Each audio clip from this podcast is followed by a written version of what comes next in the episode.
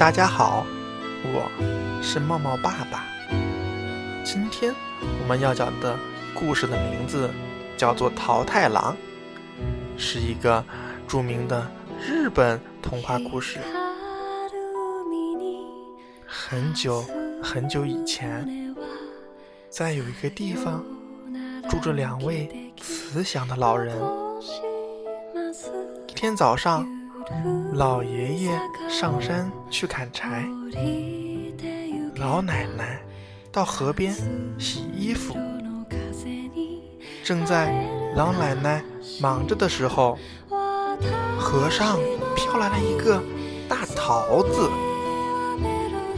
这时候，老奶奶拍着手唱道：“这边的水儿甜，那边的水儿咸，水一旁去，桃子你快来甜水的这一边。”没想到，桃子好像听懂了老奶奶的话，真的飘了过来。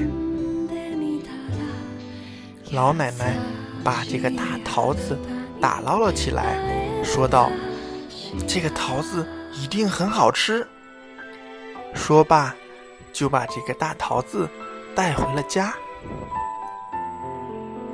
没过一会儿，老爷爷也回来了。他一到屋子里，立刻被这个大桃子吸引住了。他们就准备拿刀把桃子切开，谁知道，噗的一声，桃子自己裂开了，一个可爱的小男孩从里面跳了出来。老两口见了这个可爱的小男孩，乐得合不上嘴。老爷爷说：“你。”是桃子生出来的孩子，就叫你桃太郎吧。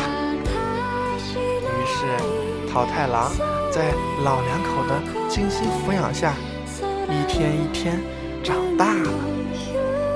他的臂力过人，勇猛顽强，就连日本最厉害的摔跤手也败在了他的手下。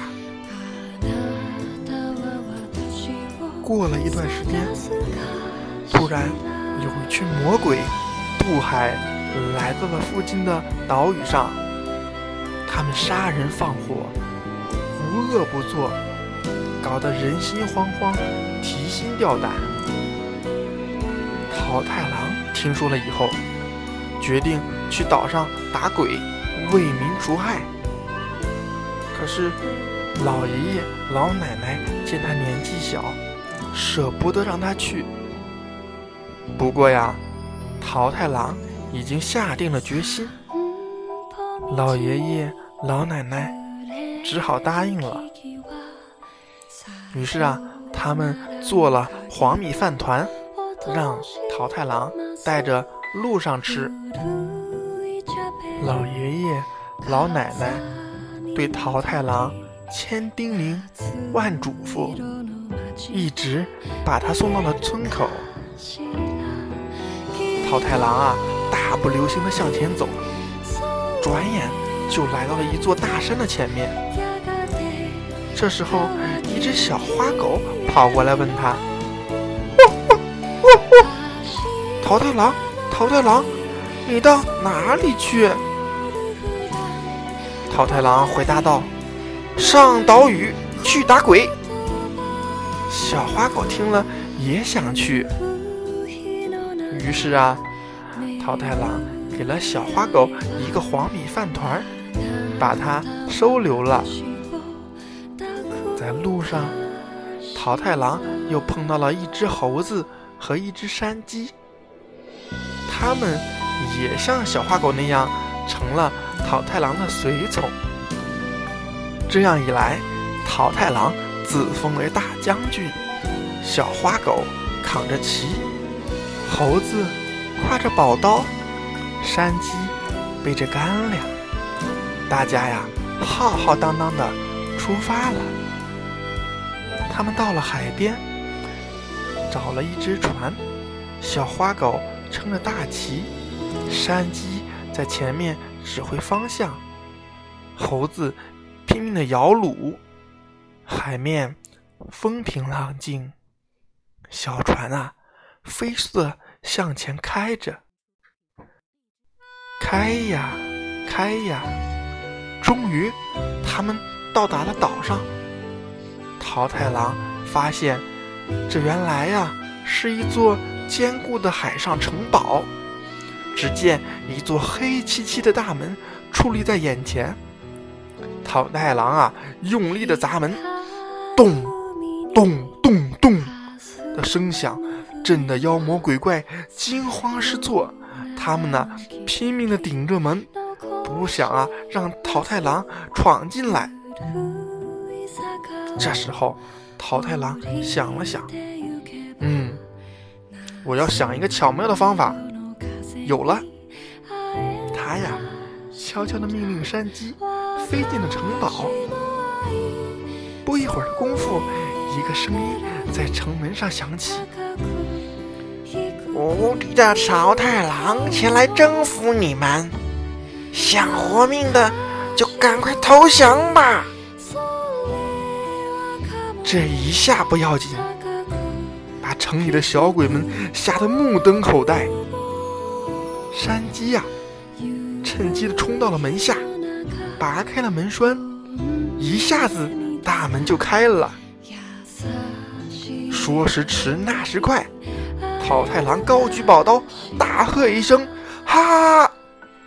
带着狗和猴子冲进了城堡里面，他们所向无敌，鬼怪们被打得鬼哭狼嚎，乱成一团。这时候，成群的魔鬼闻讯而来，他们挥舞刀枪，杀气腾腾。桃太郎啊，他们因为吃了黄米饭团，个个的力大无穷，精神抖擞。山鸡呀，第一个飞上去，对准魔鬼的眼睛，就猛刀了起来。狗咬着魔鬼的大脚，猴子使劲撕咬着魔鬼的脸庞。魔鬼们一下子就乱了阵脚，被打得一败涂地。这时候，魔王黑鬼见势不妙，使尽了全力，抡起大黑铁棒向桃太郎打了过去。只见桃太郎巧妙地躲过了黑鬼的攻击，大喝一声：“砍刀！”没几下就把黑鬼的铁棒打掉在地。这个时候，黑鬼急忙想逃走，却不料被大白狗咬住了屁股。桃太郎顺势一脚，就把黑鬼踹翻在地。趁势，桃太郎骑在了黑鬼的身上，把包架在了他的脖子上。黑鬼呀，大喊饶命饶命，发誓再也不敢干坏事了。于是，桃太郎。命令黑鬼把他抢来的金银财宝统统的交了出来。这时候，黑鬼啊连忙照办。四位勇士把财宝放在了车上，他们高声歌唱，凯旋而归。老爷爷和老奶奶看到桃太郎胜利归来，高兴的手舞足蹈。桃太郎。把收获的财宝分给了穷苦的乡亲们。从此啊，这里天下太平，人人都过着幸福的生活。